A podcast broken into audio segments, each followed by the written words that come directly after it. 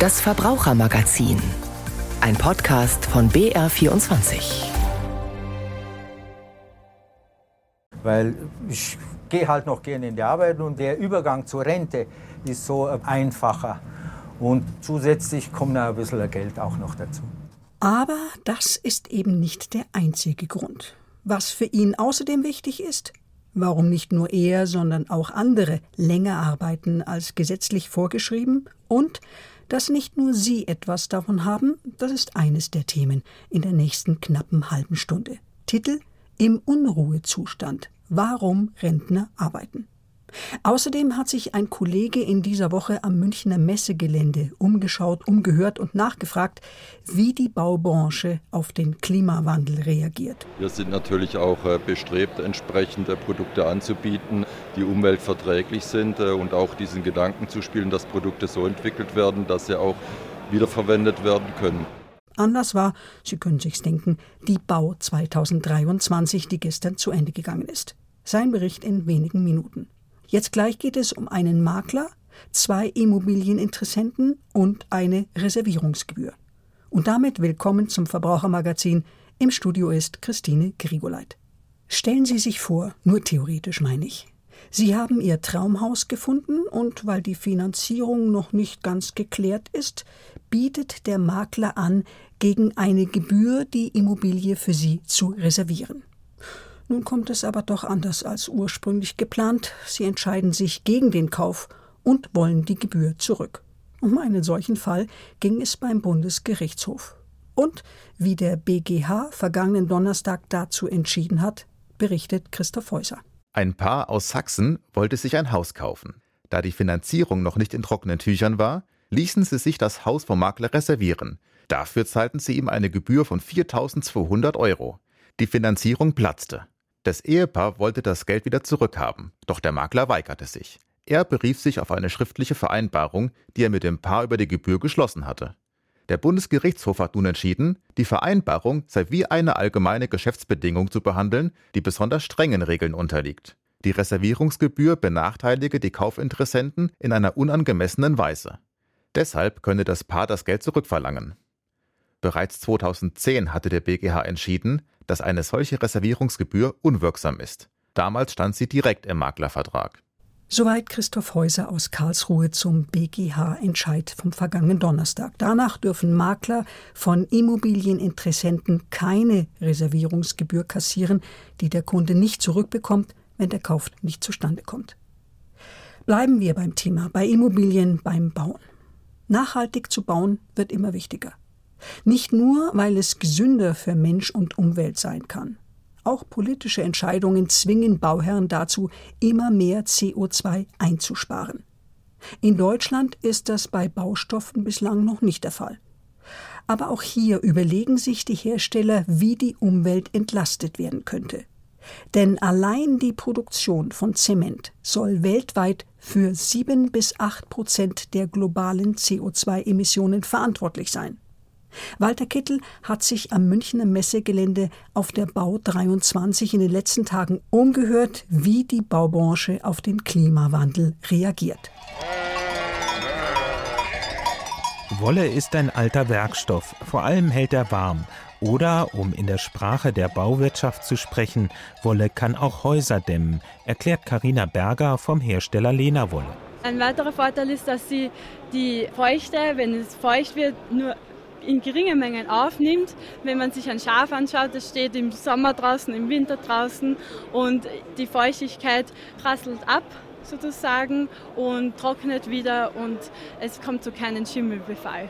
Auch Käfer und andere Insekten würden sich in der Wolle nicht einnisten. Um das zu erreichen, sei allerdings eine besondere Bearbeitung der Wolle erforderlich, ein Geheimrezept, das von der Firma nicht verraten wird. Weil Wolle kein chemisch hergestellter Hochleistungsdämmstoff ist, muss sie, um sehr gute Dämmwerte zu erreichen, entsprechend dick verarbeitet werden. Das Premium ist das dickste Produkt, das wir haben mit 30 Zentimetern. Hinter Ihnen sieht man auch dann schon die Referenzen, die wir bereits gemacht haben, vom Bregenzer Festspielhaus bis zum Einfamilienhaus bis Tiny Häuser, die wir auch machen, ist alles dabei. Nach wie vor ist die Dämmung mit Naturprodukten jedoch eher ein Nischenmarkt. Das gilt für sämtliche Baustoffe, die in hohem Maße CO2 einsparen. Es gibt sie, doch man muss sie wollen und suchen. Der Hersteller Holcim versucht sein Glück mit CO2-reduziertem Beton und Zement. Michael Scharpf leitet bei dem Unternehmen den Bereich nachhaltiges Bauen. Wir haben bestimmte Produktlinien, um CO2 zu reduzieren. Das Problem, was wir dann dabei festgestellt haben, ist, dass es am Anfang verdammt schwer war, den zu verkaufen. Also sprich, Kunden zu finden, die den so gewertschätzt haben, dass sie auch bereit waren, die Mehrkosten, die damit verbunden sind, auch zu tragen. Und da haben wir uns ziemlich oft eine blutige Nase in der Anfangsphase geholt. Die Kunden seien auch deshalb anfangs nicht überzeugt gewesen, weil unabhängige Nachweise fehlten, dass die CO2-Reduktion im Herstellungsprozess wirklich stattgefunden hat. Und das ist so jetzt unsere neueste Innovation. Wir haben für alle unsere Zemente und Betone Umweltproduktdeklarationen, sodass wir einfach auch den Nachweis erbringen können, wie man das quantifiziert. Bei manchen Betonprodukten seien mittlerweile 30 Prozent CO2-Reduktion bewiesen, bei anderen sogar 50 bis 60 Prozent. Der Kunde muss bei den relativ umweltfreundlichen Innovationen mit rund 5 Prozent Preisaufschlag im Vergleich zu herkömmlichem Beton rechnen. Warum liegt an einem Messestand ein Pflasterstein aus Beton im Wasser? Es ist eine Versuchsanordnung. Aus dem Stein könnten Schadstoffe austreten. Wäre das der Fall, würde dieser Stein aus recyceltem Baumaterial ganz sicher nicht die Auszeichnung Blauer Engel bekommen, erklärt Frank Hellenbrand von der Firma Rinn. Und zwar wichtig, dass wir eben ein Bewertungskriterium haben. Und das haben wir mit dem blauen Engel gehabt, weil es ist ein Merkmal, ein Kriterium, was viele Menschen kennen. Doch die Messlatte, um den blauen Engel zu bekommen, liegt hoch. Gemeinsam mit dem Bundesumweltamt mussten Kriterien erarbeitet werden, wie ein Betonstein mit dem blauen Engel zu sein hat. Man muss einen Recyclinganteil im Pflasterstein haben, das ist auch wichtig, um diesen blauen Engel zu bekommen. Dann geht es weiter, dass man ein klimaneutral hergestelltes Produkt haben muss. Und ganz wichtig ist eben letztendlich der Eco-Test. Das ist ein Test, der checkt, ob Auslaugung, also Schadstoffe in die Umwelt gelangen, wenn es ein Ökostein sein muss. Die Ökosteine seien nicht oder nur wenig teurer als normale Steine. Das liege aber auch daran, dass dem Inhaber des Unternehmens das Thema Nachhaltigkeit sehr wichtig sei. Er möchte einfach diese Produkte auch forcieren, es ist ihm wichtig, dass es in den Bereichen weitergeht. Wie schnell umweltschonende Baustoffe in den Markt kommen, hängt vor allem vom Baustoffhandel ab. Dieser ist mächtig, denn Produkte, die der Fachhandel nicht anbietet, können Bauunternehmen auch nur schwer bestellen und verarbeiten. Christian Fechtig ist Regionalleiter Süd beim Bundesverband Deutscher Baustoffhandel. Wir sind natürlich auch äh, bestrebt, entsprechende Produkte anzubieten, die umweltverträglich sind äh, und auch diesen Gedanken zu spielen, dass Produkte so entwickelt werden, dass sie auch wiederverwendet werden können. Allerdings stehe die Branche bei dem Thema noch am Anfang, sprich Produkte mit blauem Engel und anderen Ökosiegeln sind zurzeit auf Baustellen noch eher eine Seltenheit. Hier werden Mauern eingerissen. Muss das sein? Nein, sagt ein japanischer Hersteller, der sich auf die sogenannte Modulbauweise spezialisiert hat. Module sind in dem Fall nicht nur industriell vorgefertigte Wände oder Decken, sondern eher so etwas wie moderne Wohncontainer, die aus der Fabrik kommen. Auf und nebeneinander gestapelt können daraus kleinere oder auch sehr große Gebäude entstehen. Abrisse seien bei einer solchen Bauweise nicht mehr nötig, erklärt Andreas Göbel, der auf der Messe Bau das Projekt vorstellt. Wir als Konzern sprechen eine Rücknahmegarantie für die von uns erstellten Wohnungsgebäuden aus, dass wir zurücknehmen, sogar rückvergüten und aus diesen Modulen zweit- und drittes Leben weitere Gebäude bauen können. Die Garantie des kostenfreien Rückbaus sei sehr langfristig ausgelegt, verspricht das Unternehmen, und weil nicht mehr abgerissen werden muss, handle es sich um ein besonders umweltschonendes Konzept. Also typischerweise steht in Deutschland ein Wohngebäude so rund 80 Jahre. Und für diese Zeit gilt diese Garantie, weil wir uns damit auch die Baustoffe der Zukunft sichern. Einziges Risiko für die Kunden, das Unternehmen könnte nach 80 Jahren insolvent sein oder aus anderen Gründen nicht mehr existieren.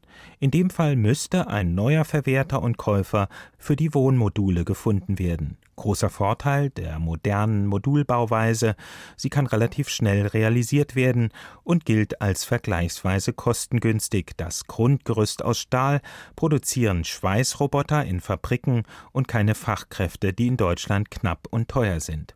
Soweit Walter Kittel zum Thema Nachhaltigkeit am Bau. Sicherlich haben Sie in jüngster Zeit auch schon Werbung dafür gesehen. Kombi-Angebote für die Geldanlage.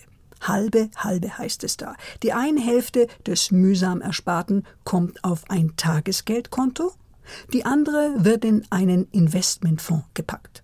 Ein Angebot mit Tücken, sagt Michael Bäumer von Finanztest. Grundsätzlich ist es eine gute Idee, die Hälfte des Ersparten auf ein Tagesgeldkonto und die andere Hälfte in einen Investmentfonds zu stecken. Das empfehlen wir auch selber mit unserem Pantoffelportfolio. Allerdings ist das Problem bei diesen Kombi-Angeboten, dass diese sehr teuer sind. Nimmt man mal das Tagesgeld. Meistens ist es so, dass der Zinssatz ganz attraktiv ist, aber es gibt durchaus noch bessere Angebote. Außerdem ist der Zinssatz zeitlich beschränkt und fällt dann entweder auf ein sehr niedriges Niveau zurück oder aber das Geld wird ausgezahlt und dann muss man sich wieder einen neuen Anbieter suchen. Ja, und das wollen sich meine Kollegin Anja Keber und ich uns näher anschauen. Und wir haben uns einmal entsprechende Angebote aufgerufen. Ich habe jetzt mal Angebote rausgesucht. Wir sitzen hier vor dem Computer. Da sieht man, es gibt Kombi-Angebote, für die geworben wird. Da wird dann geworben für Tagesgeld oder Festgeld und das, der andere Teil, also die andere Hälfte, wird dann in ein Investment vorgesteckt was auf den ersten Blick oft ganz attraktiv ausschaut. Ein Angebot, was vielleicht der Geldanleger nicht ablehnen kann, könnte man meinen. Könnte man, könnte man unter Umständen meinen, ja. Am Anfang schaut es noch ganz attraktiv aus, dann muss man sehen, oh, das Tagesgeld ist, und wir haben es eben gerade in dem O-Ton von Herrn Bäumer von Finanztest ja gehört, nur eine begrenzte Zeit fest angelegt zu dem Zins. Danach kann es ein sehr geringerer Zins werden. Oder man muss sich auch was Neues suchen und dann ist da eben auch noch der Investmentfonds. Da muss man jetzt nämlich auch mal ganz genau hinschauen. Steht mir da ein großer Auswahlkreis zur Verfügung an Investmentfonds? Davon finde ich jetzt hier bei diesem einen Angebot, finde ich jetzt nichts was mir da alles zur Verfügung steht. Oft ist es nämlich nur ein ganz kleiner Kreis und dann kann ich nur auswählen unter aktiv gemanagten Fonds. Und die sind teilweise sehr teuer, denn da kommt ein Ausgabeaufschlag drauf. Das können 5, 6 Prozent sein. Und dann ist das bisschen Zinsen, was ich auf ein halbes Jahr Tagesgeld bekommen habe oder auf ein ganzes Jahr Festgeld, dann ist das schon wieder weg. Dann ist es schon aufgebraucht, diese paar Zinsen, weil ich eben diesen teuren Investmentfonds wählen musste, weil mir kein attraktiver für mich als Anlegerin zur Verfügung gestanden hat. Gibt es denn Kombi-Angebote, die ich bedenkenlos nutzen kann, wo ich nicht übervorsichtig sein muss? Ja, also da gibt es jetzt schon was. Es heißt halt, attraktiv ist es dann, wenn für mich die Rahmenbedingungen passen. Also ist das Tagesgeld attraktiv verzinst? Ist es für einen längeren Zeitraum attraktiv verzinst oder muss ich mir nach einem halben Jahr schon wieder was Neues suchen? Und gibt es auch ein breites Angebot an Investmentfonds, aus dem ich was auswählen kann, etwas auswählen kann, was mich nicht allzu sehr kostet? Ist da zum Beispiel ein ETF dabei? Da brauche ich ja keinen teuren Fondsmanager, da folgt man einem Index. Also ist da etwas dabei, das für mich attraktiv ist? Und dann kann ich schon sagen, ja, ich wollte ja ohnehin diesen Fonds haben, dann nehme ich doch für den Zeitraum, der mir angeboten wird, auch das attraktive Tagesgeld an. Klingt nicht so, als das sei das so ganz unkompliziert. Welche Möglichkeiten gibt es denn für Verbraucherinnen und Verbraucher, sich zu orientieren? Wo können sie sich informieren? Also ganz interessant ist, und das können wir uns hier auch mal anschauen. Ich rufe es mal auf. Das ist hier von Stiftung Warentest. Moment. Hier, ein Rechner, wie Fonds-Kombi-Produkte, da kann man alles eintragen. Und zwar habe ich jetzt mal dieses Angebot von, von meinem Finanzinstitut bekommen. Da kann ich eintragen den Anlage Betrag der Festzinsanlage und den Anlagebetrag der Fonds, also Hälfte, Hälfte, zum Beispiel 5000 Euro hier, 5000 Euro dort. Ich kann eintragen den Anlagehorizont, wie viele Jahre soll der Fonds laufen, welche angenommene Werteentwicklung hat er, wie wird das Festgeld oder das Tagesgeld verzinst, wie lang läuft's und so weiter. Und dann schaue ich nach, finde ich zum Beispiel im Netz eine Alternativanlage, wie ist denn das alles verzinst? Und dann kann ich mir ausrechnen lassen, was ist denn jetzt endeffektlich die, die attraktivere Geldanlage für mich. Also man sieht schon auch hier nicht einfach das erstbeste Kombiprodukt nehmen, das ich bekomme, sondern schauen, was passt zu mir, was möchte ich zahlen, wie lange läuft was und dann eventuell sogar noch auf dem Rechner für Kombiangebote von Stiftung Warentest, Finanztest einfach mal ausrechnen, wie attraktiv es ist. Okay, Anja Kieber war das über die Kombiangebote bei der Geldanlage, die uns informiert hat jetzt. Vielen Dank dafür. Gerne. Themenwechsel. Während in Frankreich noch immer die Menschen wegen der umstrittenen Rentenreform auf die Straße gehen, arbeiten hierzulande immer mehr Ältere länger als gesetzlich vorgeschrieben. Vielen Unternehmen kommt das sehr gelegen. Sie leiden unter dem massiven Arbeitskräftemangel und sind dankbar um jeden und jede, die noch für ein paar Stunden aushelfen. Susanne Wimmer hat drei Rentner von ihnen begleitet. Jetzt muss ich hoch in die Regiekanzel, weil da ist mein Arbeitsplatz. Viele würden Walter Girst um diesen Arbeitsplatz beneiden. Hoch oben in der Regiekanzel im Münchner Olympiastadion. Worum ihn viele vielleicht weniger beneiden, Girst arbeitet, obwohl er bereits in Rente ist. Der 66-Jährige ist gelernter Radio- und Fernsehtechniker und damit eine gesuchte Fachkraft. Während der heutigen Motorradshow kümmert er sich darum, dass in der Münchner Olympiahalle technisch nichts schiefläuft. Servus, Kapi. Sein Kollege hier oben ist für die Beleuchtung zuständig. Walter Girst steuert die Werbetafeln. Auch wenn ein Rauchmelder auslöst, ist er zur Stelle. Für seinen Arbeitgeber, die Stadtwerke München, hat der gebürtige Rumäne in seinem Leben unzählige Veranstaltungen begleitet. Einen mit so viel Erfahrung wollen sie ungern gehen lassen. Und so bot man Walter Girst an, weiterzuarbeiten. Habe ich gesagt, gerne. Weil ich gehe halt noch gerne in die Arbeit und der Übergang zur Rente ist so einfacher, wie wenn man jetzt einen Cut macht. Und zusätzlich kommt noch ein bisschen Geld auch noch dazu. Bis zu 20 Stunden arbeitet der Rentner nun jeden Monat, oft abends und an Wochenenden, wenn Personal besonders knapp ist. Mit dem Geld bessert er seine Rente auf. Seinem Arbeitgeber hilft er, den Fachkräftemangel abzufedern. Der wird sich in den kommenden Jahren noch verschärfen, wenn nach und nach die geburtenstarken Jahrgänge in den Ruhestand gehen. Aber kann es sein, dass Rentner die Arbeitskräfte von morgen sind? Der IHK-Hauptgeschäftsführer von München und Oberbayern, Manfred Gössel. Ohne eine verstärkte Mitarbeit und Unterstützung der Älteren schaffen wir es in Deutschland nicht mehr. Wir brauchen diese Menschen, auch die Politik muss das deutlich sagen, wir brauchen euch, wo ihr noch mithelfen wollt und noch mithelfen könnt. Da wollen wir unterstützen, da wollen wir Hindernisse aus dem Weg räumen, sonst klappt das nicht. Auch die Münchner Pharmazeutin Sabine Fuchsberger-Paukert kämpft um jede Arbeitskraft. Bedarf hätte sie in fast jedem Bereich, vor allem in der Buchhaltung. Aus der Not heraus hat sie vor fünf Jahren einen Rentner eingestellt. Rudi Reupold verstärkt das Team seitdem für achteinhalb Stunden in der Woche. Also Rudi bringt sehr viel Ruhe in das Team rein, das im Moment aus sehr vielen jungen Mitarbeitern besteht. Mit seiner langjährigen Erfahrung geht er ganz anders an Dinge ran. Und wenn große Aufregung im Team ist, kann er da sehr beruhigend auf das Team einwirken. Der rüstige 70-Jährige hat viele Jahre im Finanzdienstleistungssektor gearbeitet, zuletzt für ein Start-up das Niederlassungsgeschäft mit aufgebaut. Ihm geht es weniger ums Geld als um die sozialen Kontakte. Du musst halt bereit sein, als Rentner auch andere Arbeit zu machen. Ich habe 20 Jahre Personalverantwortung auch gehabt, bis fast zum Schluss. Du musst dich auf sowas einlassen. Ich mache im Endeffekt eine Arbeit, was sonst keiner machen will hier. Ich mache auch eine Ablage. Für die Firma ist Rudi Reupold dennoch ein Segen. Und er entschärft das Personalproblem, mit dem Chefin Fuchsberger-Paukert kämpft. Auch weil immer mehr Mitarbeitende auf ihre Work-Life-Balance achten und am liebsten Teilzeit arbeiten. Rentner Rudi kann zumindest die Belastungsspitzen abfangen, so die Geschäftsführerin. Der ist sozusagen ein kleines Mosaiksteinchen, um äh, zu helfen. Ich habe auch Werkstudenten, ich habe Praktikanten, aber das ersetzt keine Vollzeitkraft, die mir einfach von Montag bis Freitag auch zur Verfügung steht. Anfang des Jahres hat die Bundesregierung die Hinzuverdienstgrenzen für Frührentner aufgehoben.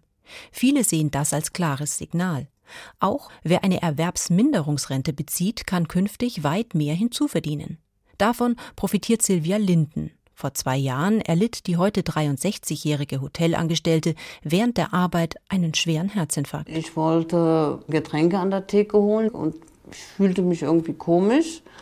Dann habe ich mich wohl hier hingesetzt und dann ist bei mir eigentlich ziemlich alles weg. Lange sah es nicht so aus, als könnte sie je wieder an ihren Arbeitsplatz zurückkehren. Doch auch im Hotel von Gabriele Dreisbach fehlte die erfahrene Mitarbeiterin. Ich habe dann einmal einen Spaziergang gemacht und habe einfach so mal geklingelt. Und dann sage ich, hey Mensch, Lindy, wie geht's denn? Hast du nicht wieder mal Lust, ein bisschen was zu arbeiten, wieder andere Leute sehen?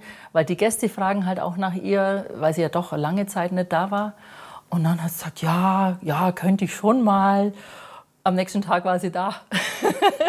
Seitdem hilft Silvia Linden ein bis zweimal die Woche für ein paar Stunden im Hotel aus, kümmert sich um die Deko oder steht hinter der Theke.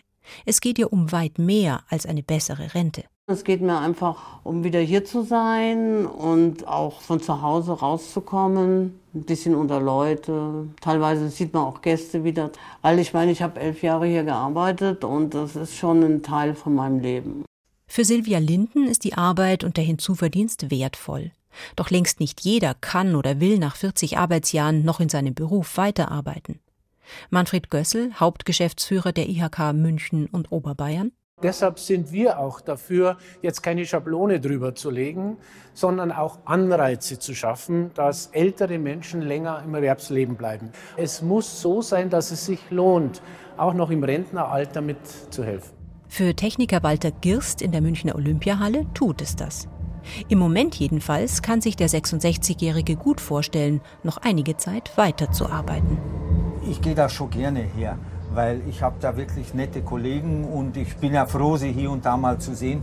Und es ist ja so, wenn man nicht in die arbeiten muss, sondern es gern tut, dann macht es schon zweimal Spaß. Susanne Wimmer hatte bei drei Rentnern nachgefragt, warum sie im Ruhestand arbeiten. Und damit geht das Verbrauchermagazin zu Ende. Im Studio war Christine Grigoleit.